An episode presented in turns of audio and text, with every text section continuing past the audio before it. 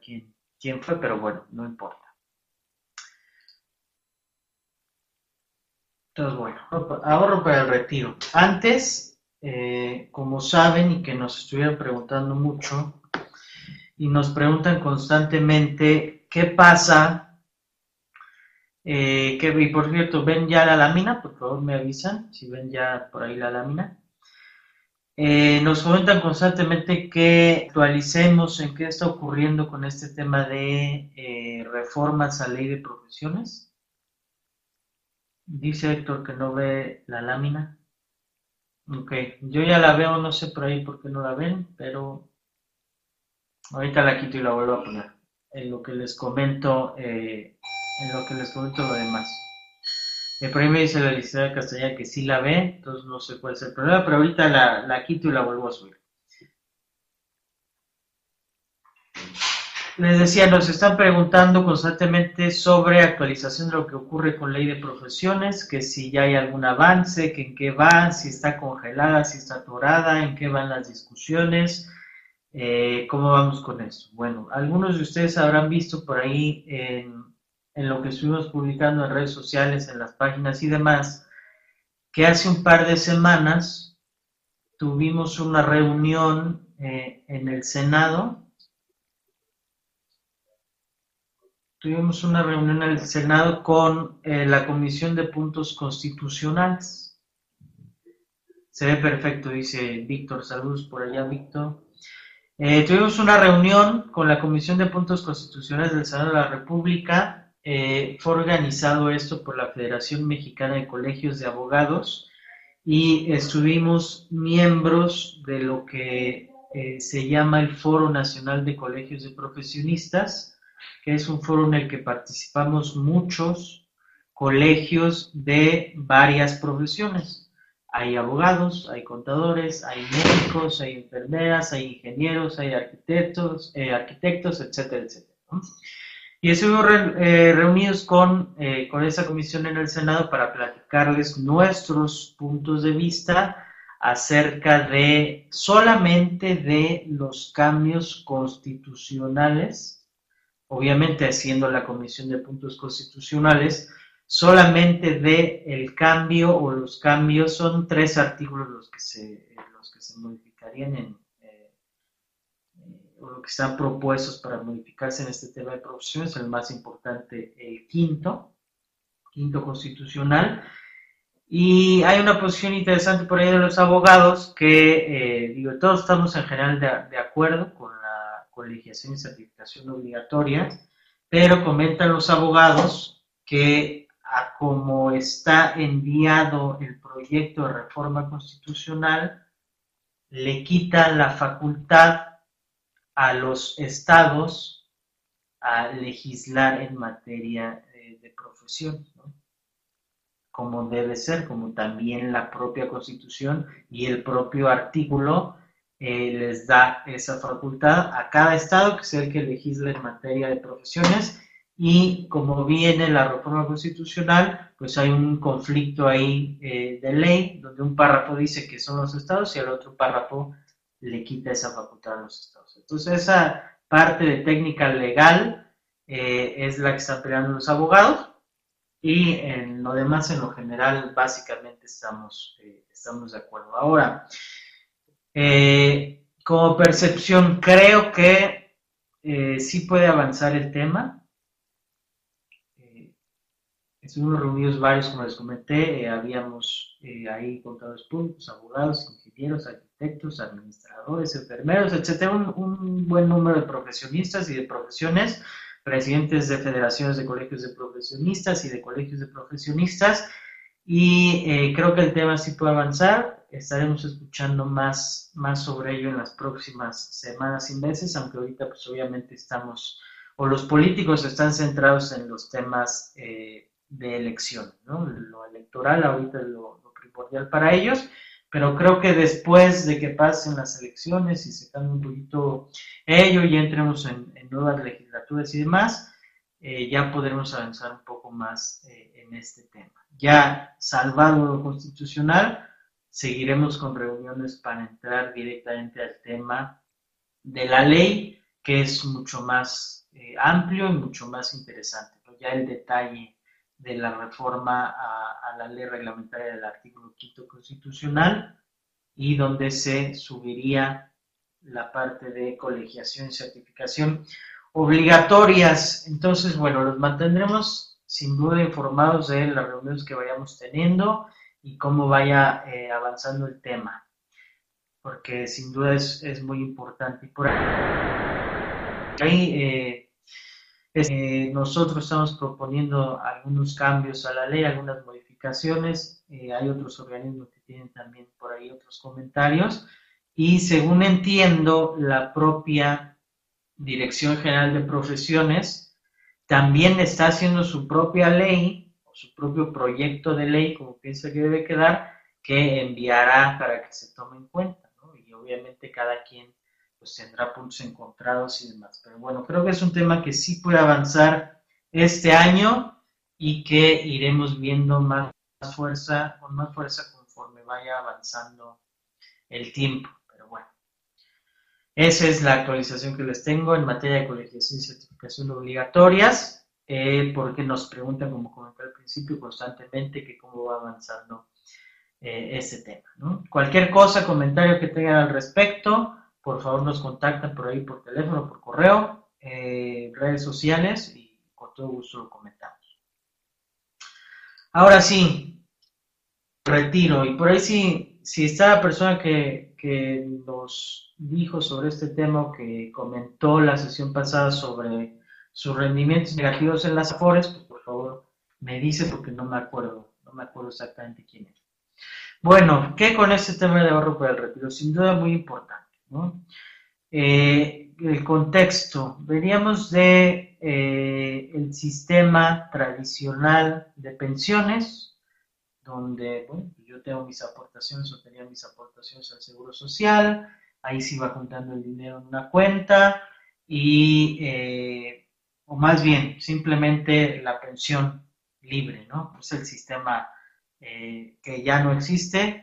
Yo trabajo con cierto salario y me pensiono y me toca cierto salario, ¿no? Algunos se pensionan con el 100%, otros se pensionan con alguna cuestión menos y había otras, otras características. Pasamos entonces de un sistema totalmente quebrado ya el de la pensión tradicional, eh, al sistema Afore, que el sistema Afore, que todavía, digamos, no están, eh, no se ven los frutos o todavía no hay los primeros eh, pensionados por Afore, todavía no los existen, todavía no hemos transitado eso, seguimos todavía en la etapa intermedia del cambio al sistema Afores, a que las Afores estén invirtiendo esos rendimientos, que nuestras cuentas vayan creciendo y después de esas cuentas nos, nos tocará eh, la pensión. Eh, pero también es un sistema que ya, que todavía ni siquiera concluye la etapa completa y ya también está quebrado. Eh, no tan quebrado como el otro, pero ya también se sabe que con el sistema de Afores de ahorita tampoco va a rendir para futuro, ¿no? Eh, y ya se están proponiendo cambios y ya se está pensando cómo se va, eh, cómo se va a hacer esto. Pero bueno, ¿qué con las AFORES? Es la principal herramienta de ahorro para el retiro en México, ¿no? Un porcentaje del salario, cómo funciona, es muy básico, para todos ustedes lo saben, pero esos programas que lo ven también otras, otras personas que no están metidas en estos temas, pues decirlo así de manera muy plana, pues es importante. Eh, como es el sistema, es simplemente un porcentaje de tu salario que recibes, eh, se va a tu cuenta de retiro y ese retiro se lo administra una Afore, una Afore es una administradora para el retiro, lo invierte ese dinero a través de una CIEFORE, que es una sociedad de inversión especializada en fondos para el retiro, y te genera rendimientos, ese dinero va creciendo durante toda tu vida laboral y en teoría, cuando te jubilas, cuando te retiras, el dinero que tienes ahí ahorrado y que se invirtió y que creció debe ser suficiente para que de lo que te retiras a lo que falleces no tienes problemas financieros. Es la teoría, ese es el sistema como está planteando de manera muy directa, muy sencilla. ¿no? Y dijimos lo que es Afore, Administrador de Fondo para el Retiro, CIFORE, Sociedad de Inversión Especializada de Fondos para el Retiro. Otra de las conceptos o cuestiones que van a escuchar es SAR, Sistema de Ahorro para el Retiro, ese es el sistema completo general.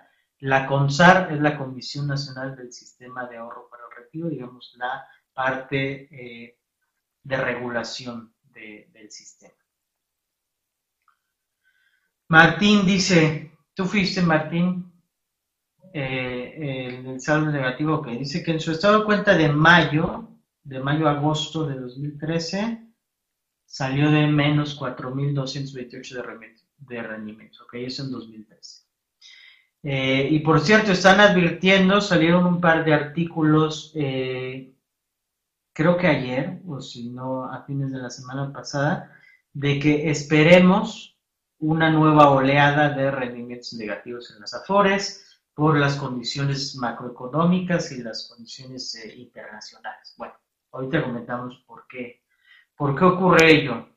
Si estamos diciendo precisamente que en teoría nosotros estamos depositando eh, de manera obligatoria, porque nos, nos eh, quitan ese dinero, o directamente sin que nosotros podamos decir sí o no, directamente ese dinero se deposita eh, en nuestra cuenta de la FOR, ¿no? Directamente. ¿Cómo es posible que podamos tener rendimientos negativos? Ahorita lo vemos. Eh, vamos a ver algunos datos, ¿no? De por qué estos sistemas eh, ya de por sí a largo plazo seguirán sin funcionar. uno, expectativa de vida. En 2010 la expectativa de vida era 74.3 años para 2050 se espera que la expectativa de vida sea de 79.4 años. Es decir, vamos a vivir en promedio 5 años más eh, en 2050. Y entonces esos eh, rendimientos, ese dinero que está en nuestras afores, en teoría debe durar eh, otros 5 años extras a la expectativa de vida que tenemos hoy en día existía en 2010. Es uno de los primeros retos, porque que ese mismo dinero dure otros extra cinco años, y esta es una proyección, porque igual y para 2050 avances en medicina y lo que ustedes gusten, eh, resulta que no van a ser 79.4 años, sino que van a ser 85 años de expectativa de vida, y entonces eso nos mueve todos los modelos financieros de una manera tremenda, ¿no? Pero bueno, y luego obviamente si está todo calculado a 80 años y tú vives 90, pues ¿qué haces los otros 10 años, no? Se acabó, se acabó por ahí eh, el fondo, ya no hay dinero. Bueno. Eh, y la otra es la población que va envejeciendo. En 2010, eh, el 9% de la población activa, que se, se define en estos temas la población activa entre 15 y 64 años, eh, que es el 9% de la población en 2010, o era el 9% de la población en 2010, para 2050 va a ser el 25% de la población activa. Y eso es decir que eh, el 25, un cuarto, una cuarta parte de la población eh, va a ser mayor de 65 años, es decir, ya no va a estar activa y entonces vamos a tener mucha menos gente que esté en etapa productiva y mucha más gente que ya no está en etapa productiva y eso colapsa los sistemas de, pensiones que se basan precisamente en, toda la, la, población que está laborando, que está generando los ingresos y que está generando la producción. Eh, los esquemas de seguridad social serán severamente presionados, ya que el número de personas en etapa reactiva se incrementará de forma importante. Esos son datos directamente de CONSAR, y los pueden consultar eh, en el último reporte, que por cierto ahorita eh, en un momento compartimos el escritorio y vemos el reporte, es muy interesante, eh, un reporte trimestral que hace la CONSAR de, de los rendimientos de las AFORs, de las cuentas que tienen, de las proyecciones, de los cambios que se en, en la regulación y la ley, etcétera. Dice Sergio que la jornada publicó en abril de 2015 mes pasado, pierden 4.200 millones de fondos de pensión de trabajadores en marzo. Okay. Eh, ahorita intentamos buscar esa nota y vemos que qué dice exactamente, ¿no? Ahorita vamos a ver los rendimientos que han tenido históricamente las AFORES también. Eh, otros datos también que son preocupantes, solamente uno de cada cuatro mexicanos planea para su retiro, tres de cada cuatro no planean para su retiro. Eh, somos uno de los países más rezagados en la materia, según los indicadores y estándares internacionales. 21% eh, de las personas no consideran necesario para el retiro, es decir, ni siquiera le interesa ahorrar para el retiro, ni cree que sea importante. Y eh, obviamente la falta de cultura financiera es uno de los principales obstáculos del ahorro para el retiro. En relación con lo anterior, si el 20% de la población piensa que eso del retiro no interesa, no importa, pues obviamente tenemos una cultura financiera pues devastada. Algunas cosas interesantes que dice la CONSAR. Esto lo dice la CONSAR en su último reporte y nos puede ilustrar un poquito de cómo está el sistema o cómo están viendo eh, el sistema de ahorita hacia los próximos años.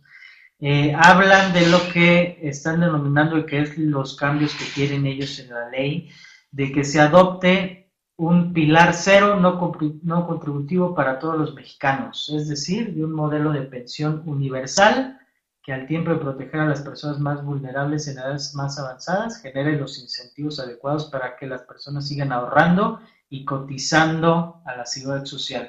Eh, ese es el tema que se van a escuchar que se discuta en los próximos meses y años, porque ya se tiene que venir otra reforma importantísima a, a todo el tema de pensiones. Ya reformamos una vez, entramos con las AFORES, ya también reformamos un montón de cuestiones de, eh, de leyes del IMSS y de, otras situaciones en estos temas, pero falta todavía otra reforma más profunda que es el de pensión universal y ahí todavía no se pone de acuerdo nadie con cuál es el esquema más correcto o más beneficioso o más efectivo para, eh, para este tema de pensión. Otra cosa, la construcción operativa de los canales para la transformación de los sistemas de pensiones de reparto que aún prevalecen en muchos estados de la República y en universidades públicas en sistemas de cuentas individuales. Solo de esa forma se podrá avanzar para construir integralmente un sistema nacional de pensiones. Repito, es el tema que, eh, que vamos a estar escuchando más frecuentemente, el de la pensión universal. ya ven aquí, Sistema Nacional de Pensiones. Llegar a a un esquema mucho más integral, mucho más completo que, lo que tenemos ahora. Eh, comentan que el régimen de inversión se ha ido flexibilizando gradualmente, acorde con la profundización del sistema financiero y el crecimiento de los activos, con el fin de continuar con la diversificación de recursos y de que se obtengan buenos rendimientos. Es urgente continuar con este proceso. De manera particular, se requiere flexibilizar los límites de inversión tanto en valores extranjeros como en renta variable. Aquí ya empezamos a hablar de cómo invierten eh, los recursos. Yo creo que uno de los, primeros, de los problemas principales es que nosotros no tenemos decisión alguna sobre cómo se invierten eh, esos fondos. recuerden que ese dinero finalmente es nuestro, ¿no? El dinero que está en la cuenta FORE es dinero nuestro. Sin embargo, nosotros no tenemos eh, dicho de cómo mover ese dinero. Nosotros no podemos decir si se invierte en México, mejor se invierte en el extranjero, si se invierte 50% en dinero gubernamental y otro 50% en renta variable. No tenemos eh, ninguna capacidad de decidir sobre eso actualmente. Los que deciden son la Comisión Nacional del Sistema para Ahorro para el Retiro y los esquemas que tengan para decir si se puede invertir en una cosa o en otra. Y como comentan aquí es que se ha ido flexibilizando, ¿no? Al principio eh, no podían invertir eh, en algunas, eh, en algunas herramientas de inversión, en algunos esquemas de inversión, y se ha ido abriendo poco a poco, ¿no? Han empezado a invertir un poco más en el extranjero, un poco más en instrumentos diferentes, etcétera, etcétera. Lo que dice la CONSAR es que se tiene que flexibilizar mucho más y permitirles a las AFORES que eh, puedan invertir más en el extranjero o puedan invertir más en renta variable, ¿no? porque tienen ciertos límites que están marcados en la regulación. Eh, Martín dice que no tenemos voz ni voto, pero si ellos pierden, yo pierdo también. Es correcto. Eh, ellos están utilizando nuestro dinero y están ganando con nuestro dinero, ¿no? Y lo utilizan de manera totalmente discrecional. Ellos compran, venden, se van al extranjero, se regresan aquí, renta variable, qué bonos, qué todo eso lo deciden. Nosotros lo único que podemos decidir es en qué aforo estamos. Si nos gusta más Banamex, o si nos gusta más Banorte, o si nos gusta más Sura, o si nos gusta más cualquiera que ustedes ¿no? Es lo único que nosotros podemos decidir. ¿Qué afore quiero? Y ver en qué, en qué se invirtió ese afore. Pero no podemos decir, oye, afore, yo no quiero que estés invirtiendo en México porque en México los rendimientos de los últimos tres años pues han sido negativos o no ha habido rendimientos en los últimos tres años en renta variable en México. Entonces, mejor quiero que lo inviertas en el extranjero porque en el extranjero sí han tenido una tasa del veintitantos por ciento en esos tres años que en México no hemos tenido rendimientos, ¿no? Entonces, ¿sabes qué? Afuera yo quiero que inviertas lo que puedes invertir en renta variable, que sea en el extranjero y que no sea en México. Y si vemos un esquema de mucha, eh, un, entorno negativo de los mercados financieros, decirle, oye, Afore, yo quiero que ahorita no metas mi dinero en renta variable, sino que esperes tantito y después cuando lo caso se calme, pues entonces sí ya inviertes, ¿no? Por ejemplo, algo así. No existe eso, no lo podemos hacer. ¿Qué más dice la CONSAR que propone que sea de cambios a la ley? Uno de los más importantes Dice Sergio, no quiero que mi dinero para mi futura pensión se lo preste al gobierno o partidos políticos. Esa es buena, Sergio, porque se invierte, también una buena parte se invierte precisamente en, eh, carreteras, en PMX, en cuestiones así. ¿no? Eh, cambios a la ley, más las cosas oscuras que pueden o no pueden pasar que no sabemos, ¿no? Pero yo no me quiero imaginar eso, entonces ya no me meto más allá. Simplemente en lo que es, se invierten en carreteras y a Pemex y demás situaciones eh, de proyectos de infraestructura que pueden ser del gobierno o pueden no ser del gobierno. ¿Qué más cambios a la ley dice eh, la CONSAR? El más importante, uno de los más importantes. Eh, actualmente la aportación obligatoria es del 6.5%, una de las más bajas a nivel mundial. Eh, es preciso incrementar dichas aportaciones vía elevar algún componente de las aportaciones tripartitas. Recuerden que esas eh, aportaciones son tripartitas, el gobierno, el patrón, el trabajador. Lo ideal sería homologar el porcentaje de las aportaciones entre el IMSS, que es del 6.5%, y la del ISTE es más alta, es del 11.3%. Y por ahí, no sé, el promedio, algunos están más o menos por el 10%, creo aunque algunos países son mucho más altos, otros países andan también por el 7%, 8%, pero bueno, un 10% por ahí sería, sería interesante. Se tienen que hacer más cambios a la ley, se tienen que seguir trabajando en el diseño de mecanismos que estimulen el ahorro voluntario, sobre todo a través de incentivos fiscales adecuados. Considerar la extensión de la edad establecida de 60 años para obtener una pensión por cesantía es decir, eh, que sea de 60, si ya vimos que va a aumentar eh, o que aumentará seguramente la expectativa de vida, si ahora la edad es 60 años para que puedas empezar a, pensar en, cesantía, es subirlo a 65 años o 70 años. Eso es algo que se va a hacer seguramente, ¿no? Si no, es, es muy difícil avanzar ampliar la cobertura del sistema de ahorro para el retiro a través de mecanismos novedosos de incentivos. Ok, eso es muy general, pero de acuerdo. Víctor dice, resulta mejor contratar un sistema de retiro a través de alguna aseguradora. Lamentablemente nos falta la cultura del retiro planeado futuro. Ok, ahorita lo vemos precisamente, Víctor. ¿Qué, ¿Qué, esquemas, digamos, privados, o por decirlo de alguna manera, a través de un seguro podemos, podemos tener? Eh, que sin embargo, que sin embargo, Víctor, eh, sí es muy importante y lo traigo como última lámina, así en grandote y nada más el puro enunciado, las aportaciones voluntarias a tu Afore son esenciales. Es dinero, es lo más cercano a,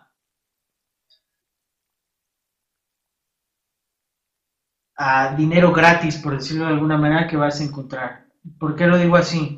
Porque esas aportaciones voluntarias a tu Afore, siendo asalariado, aportaciones voluntarias a tu Afore, deducibles de impuestos, eh, genera saldo a favor, se te regresan, al mismo tiempo generan rendimientos, los vuelves a meter eh, en el otro periodo, generan saldo a favor, te lo regresan, siguen generando rendimiento, la sigues reinvirtiendo.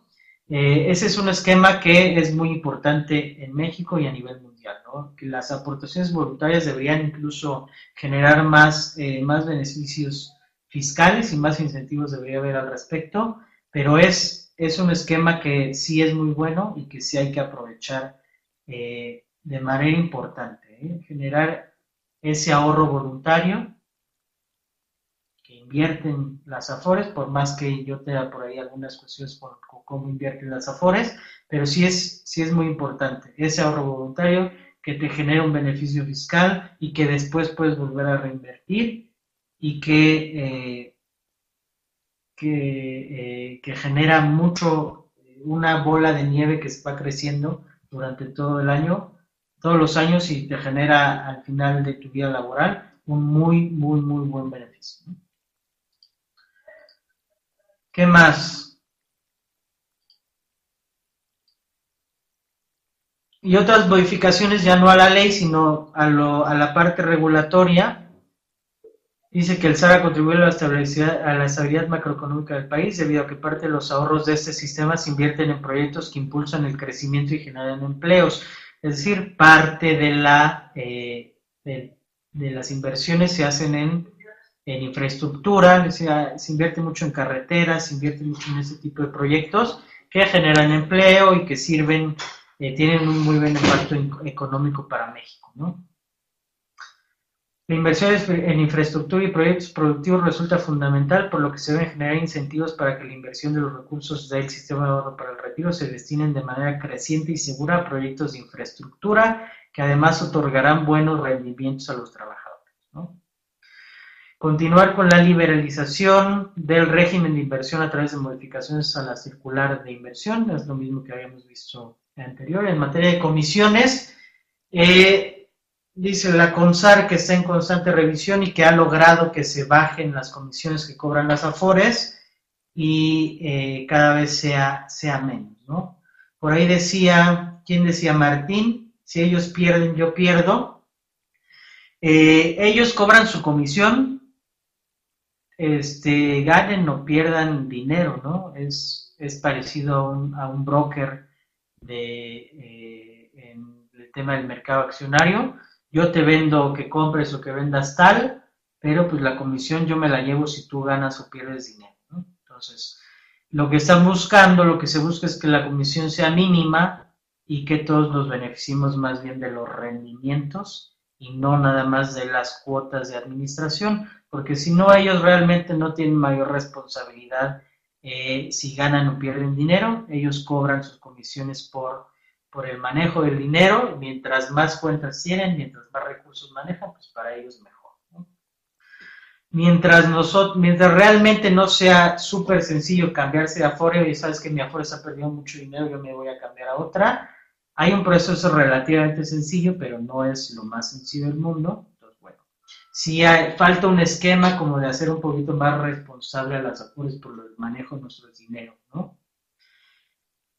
Imaginen si en lugar de cobrar nada más por manejo, cobraran por rendimiento, pues entonces el esquema sería a lo mejor un poquito más competitivo e interesante. En materia de ahorro voluntario, el año pasado se avanzó al ponerse en marcha un mecanismo que facilite este tipo de ahorro en tiendas de conveniencia. Es preciso incrementar la promoción de este mecanismo, que la verdad yo desconozco cuál es este mecanismo, pero bueno, vale la pena investigarlo así como trabajar. Ah, me parece que es lo de eh, esa parte es que puedes hacer tu, tu aportación voluntaria eh, a tu Afore en tu OXO, En el OXO. Vas al OXO y ahí haces la aportación voluntaria. Según la CONSAR, eh, se avanzó mucho en el tema. No sé, no hay el dato, no encontré yo el dato ahorita en el informe de cuánto dinero este, puedes cuánto dinero se aportó yendo al Seven, dice Ana, este, y poniendo ahí el dinero para tu. A ver si me hace un esquema rarísimo, pero bueno. Si es mucho más fácil para todos, pues adelante, ¿no? En el Oxxo pagan el teléfono, pagan la luz, eh, se recargan el celular y pagan también ya su Afore, ¿no? Entonces, bueno, ya.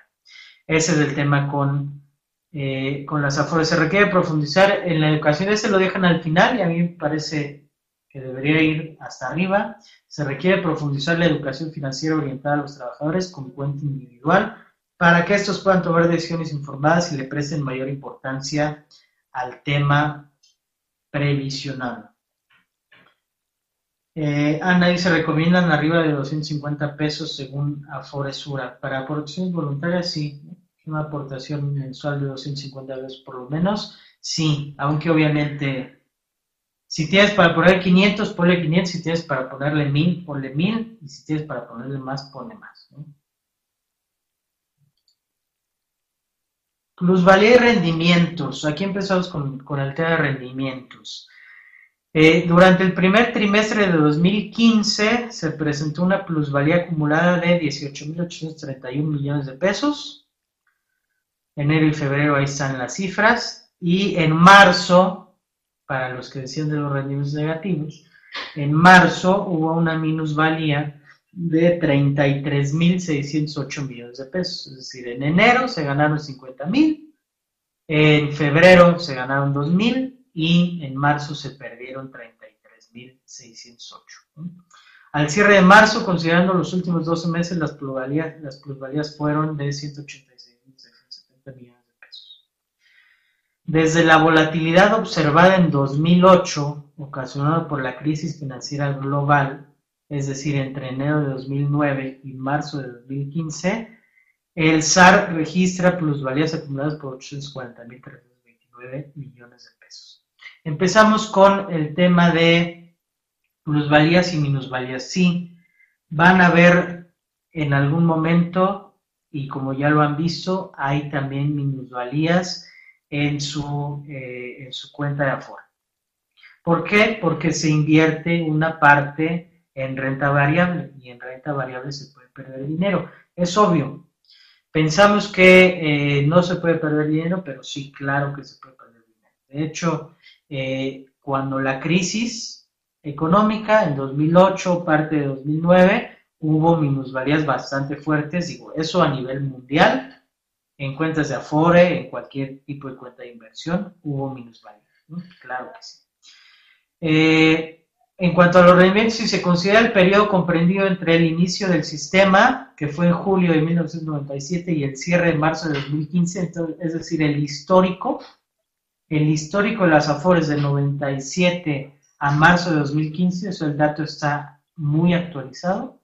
La rentabilidad alcanzó una tasa anualizada del 12.41% en términos nominales y de 6.15% en términos reales, es decir, una vez descontada es decir, ¿cuál es la tasa eh, que pagan las AFORES?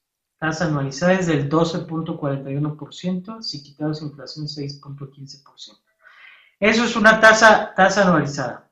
¿Esa es una tasa buena o mala? ¿Qué opinan ustedes? Aidas, las Aidas, Aida y Aida Hernández, Ana, Ángel, Betsabé, Carlos, etcétera, los presentes. De acuerdo a los que ustedes conocen y saben de inversiones una inversión con tasa anualizada del 12.41% histórica y que es una tasa real del 6.15%, ¿se les hace una tasa buena o mala? Les hago la pregunta. Y lo que espero su respuesta, les damos, vamos a ver ya algunos datos de las AFORES. Por ejemplo, quién está pagando más, quién está pagando menos, cómo vamos a rendimientos. Estas cifras, todavía más actualizadas, son eh, al cierre de abril de 2015, es decir, muy frescas las cifras. Mayra dice que es buena la tasa. ¿Quién más? ¿Quién más comenta? Eh, vamos a ver, las CIEFORES, por, por cierto, que no hemos comentado, se dividen, eh, son CIEFORES básicas y hay eh, hay cuatro esquemas, la básica 1, la 2, la 3 y la 4. y te clasifican en cualquiera de esas cuatro, dependiendo de tu edad. La CIFORE básica 4 para personas de 36 años y menores, la 3 37 años a 45 años, eh, la 2 entre 46 y 59 años y la 4 para personas de 60 años y mayores. Eh, ¿Cuál es la diferencia entre una y otra? Eh, la diferencia es en qué cosa invierten. Se supone que si eres más joven, eres, eh, se puede arriesgar más el dinero. Y si ya estás cercano a tu retiro, pues ya no se arriesga tanto el dinero y ya va mucho más a deuda gubernamental y esquemas de sin riesgo, lo pongo entre comillas. Dice Mayra que debería ser mucho más y es poco el porcentaje que pagan, es dinero eh, es dinero cautivo. La tasa, hablando de, digamos, costo de oportunidad, es difícil decir si es, si es buena o mala. Si lo comparamos con cualquier otro instrumento, la realidad es que la tasa es buena. Y a lo mejor hasta es muy buena, ¿no? Tasa del 12%, cuando, cuánto les puede pagar el banco, el CETE 2.8%, eh, algún otro esquema seguro, otra vez entre comillas, no les va a dar ni cercano a ese rendimiento. Entonces, realmente, eso sí, y se tiene que decir también, la tasa eh, de rendimiento de las afores sí es buena, en términos generales. Nada más diciéndolo así a secas, es bueno. ¿no?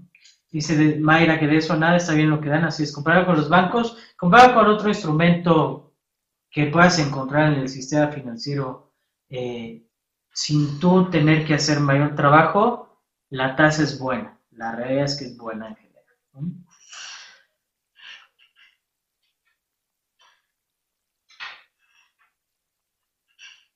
Ah, pasados entonces al informe, al informe trimestral, voy a compartir aquí el escritorio.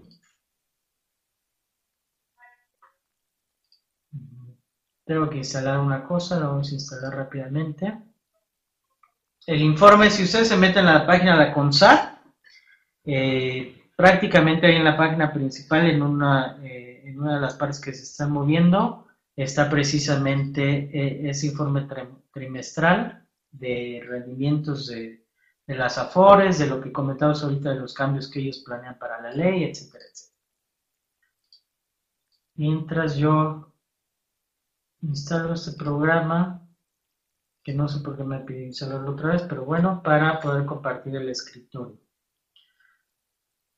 Eh, en lo que se instala voy a pasar a, otra, eh, a otra de las láminas que traemos. Bueno, eso es nuestro sistema en México. Bueno, primero, eso es básicamente para asalariados, ¿no? Lo que estamos viendo.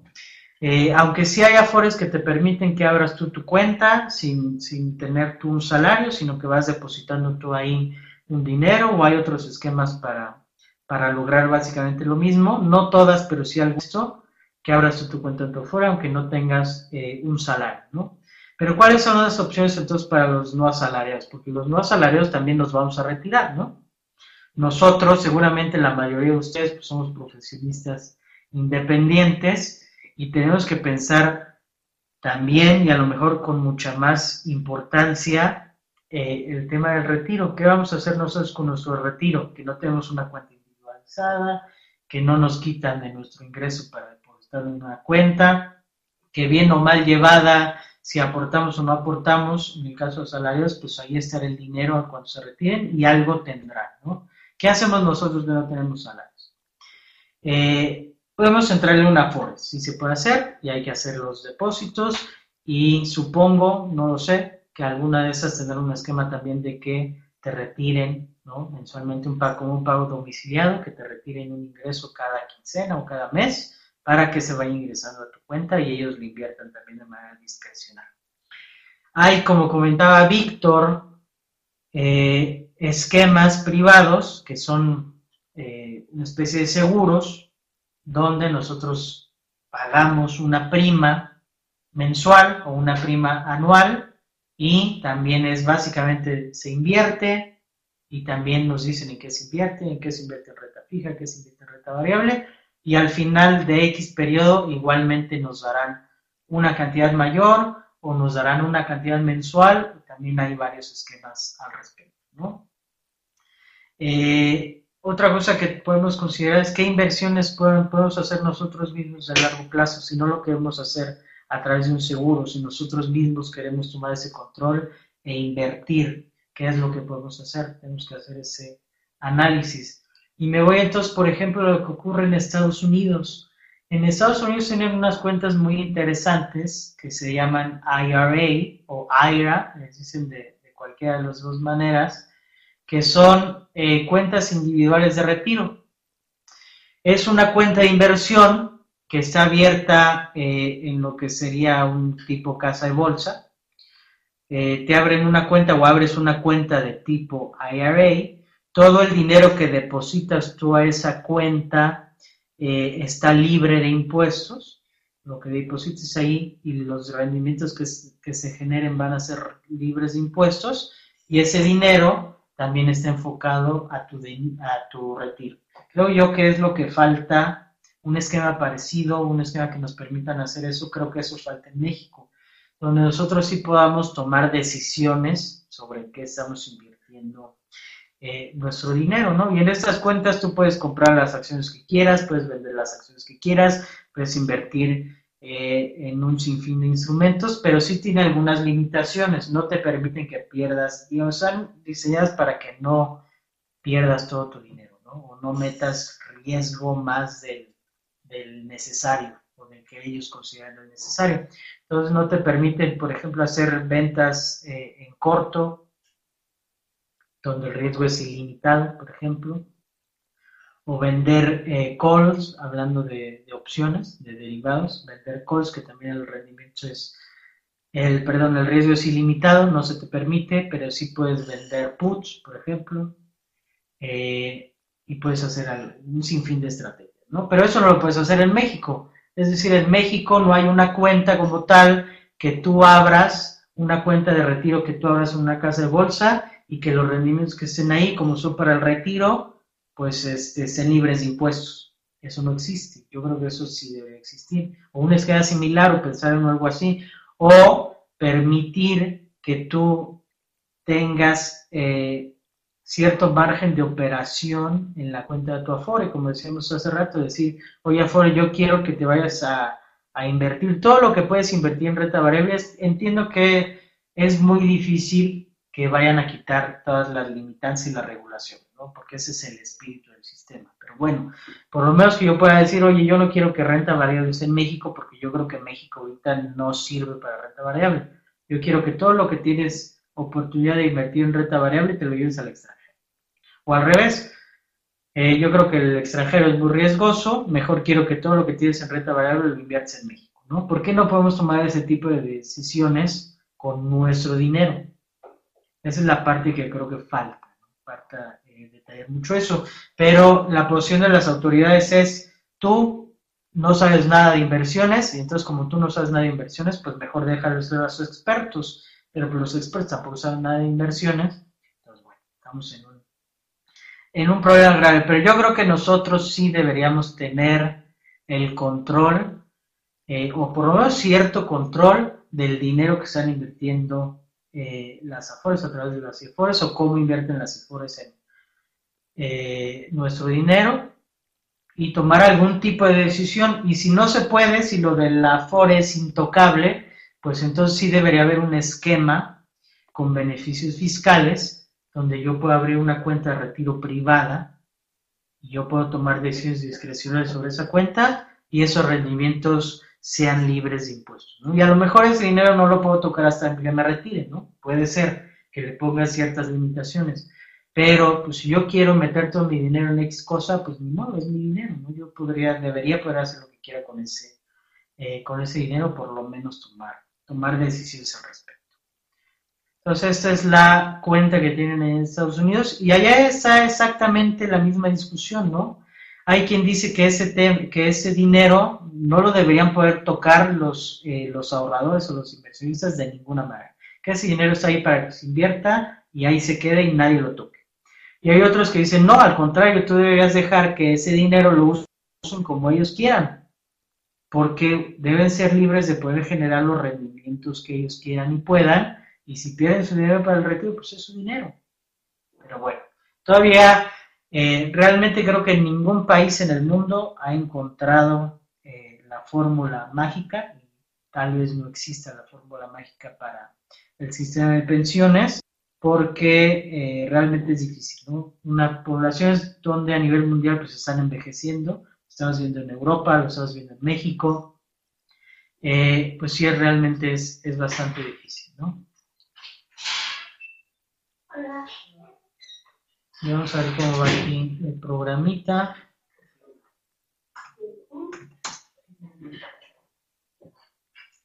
Bueno, parece que no vamos a poder compartir, pero de todas formas ya se acabó el tiempo, entonces vamos cerrando con, eh, con este tema y lo seguiremos viendo eh, en el futuro. Le repito, estamos haciendo un trabajo de investigación precisamente en exactamente qué se invirtiendo las AFORES, eh, cómo lo están invirtiendo, qué beneficios podría tener que nosotros tuviéramos cierta decisión en lo que invierten y en lo que no invierten.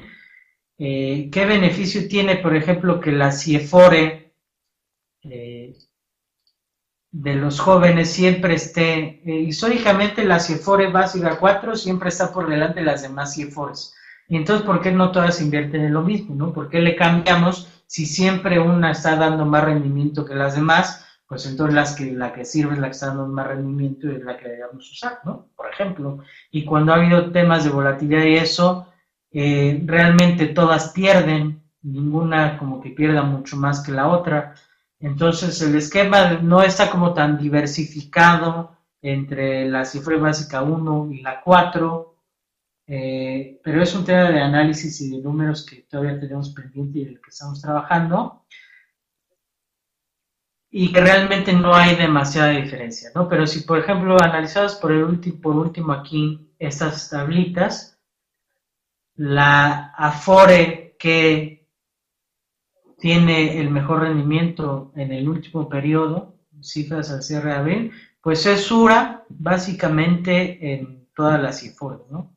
En la 1, en la 2, en la 3 y en la 4 tiene el mayor rendimiento, Baramex tiene buen rendimiento, Profuturo, Pensionista, MetLife, etcétera, etcétera, la que está muy caída es Inbursa, ¿no? Y esos son rendimientos netos después de comisiones. Entonces puede ser que tengan comisiones muy altas y por eso este, las comisión, eh, perdón, el rendimiento neto sea menor o, no sé qué esté haciendo. ¿Por qué pierden las CIEFORES? Dice Rafa, porque hay una parte que está en renta variable y entonces la renta variable, si pierdes dinero, pues obviamente tiene efectos negativos en el total del portafolio. Y la otra, que actualmente la renta gubernamental está en el piso. El CETE, por ejemplo, 2.8%, está regresando ahorita al 3%, por ejemplo. Entonces, 2.8% es lo máximo que puedes conseguir en renta fija, por ejemplo. Y en renta variable, pues puedes perder el 20%. Entonces, el rendimiento neto puede ser negativo.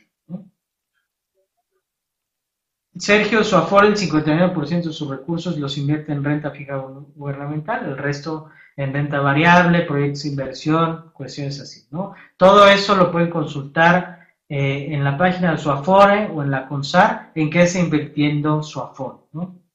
Y tiene limitantes dependiendo qué si Afore es, tiene limitantes de cuánto en el extranjero, cuánto en México, cuánto en fija, cuánto en variable, etcétera, etcétera.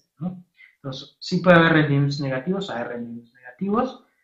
Y de hecho, con ya tasas netas negativas en bonos gubernamentales de otros países, si su Afore tiene bonos de algún gobierno que ahorita esté pagando este, tasas negativas, pues entonces van a tener rendimientos negativos probablemente. Si en México se nos ocurre de repente llegar a tasas negativas, pues imagínense, ¿no? Vamos a tener también rendimientos Sí existen otras inversiones que dejen más intereses y dejen de perder, sí existen, pero las tenemos que ver en otra ocasión. Yo los dejo porque ya se acabó el tiempo. Seguimos analizando ese tema de Afores. Tenemos un, proyecto que estamos haciendo bastante completo y bastante interesante que lanzaremos en su momento. Y listo. Rafa, también las aseguradoras de planes de inversión pueden tener rendimientos negativos, ¿no? A menos que solamente estén invirtiendo en renta fija o cuestiones así, pero también pueden tener ese rendimientos negativos. Lo que pasa es que en los últimos cinco años, con esto voy a cerrar, los últimos cinco años, eh, o bueno, ya siete años, seis, siete años, desde la crisis financiera de 2008, la recuperación en 2009, eh, de 2009 a 2015, estamos en un mercado alcista, y entonces en un mercado alcista, pues todos ganan, pero van a ver lo contrario cuando estemos en un mercado bajista. Pero bueno, lo, analizamos con más calma en otra ocasión. Yo los dejo, muchas gracias a ustedes y nos vemos la próxima semana. Saludos.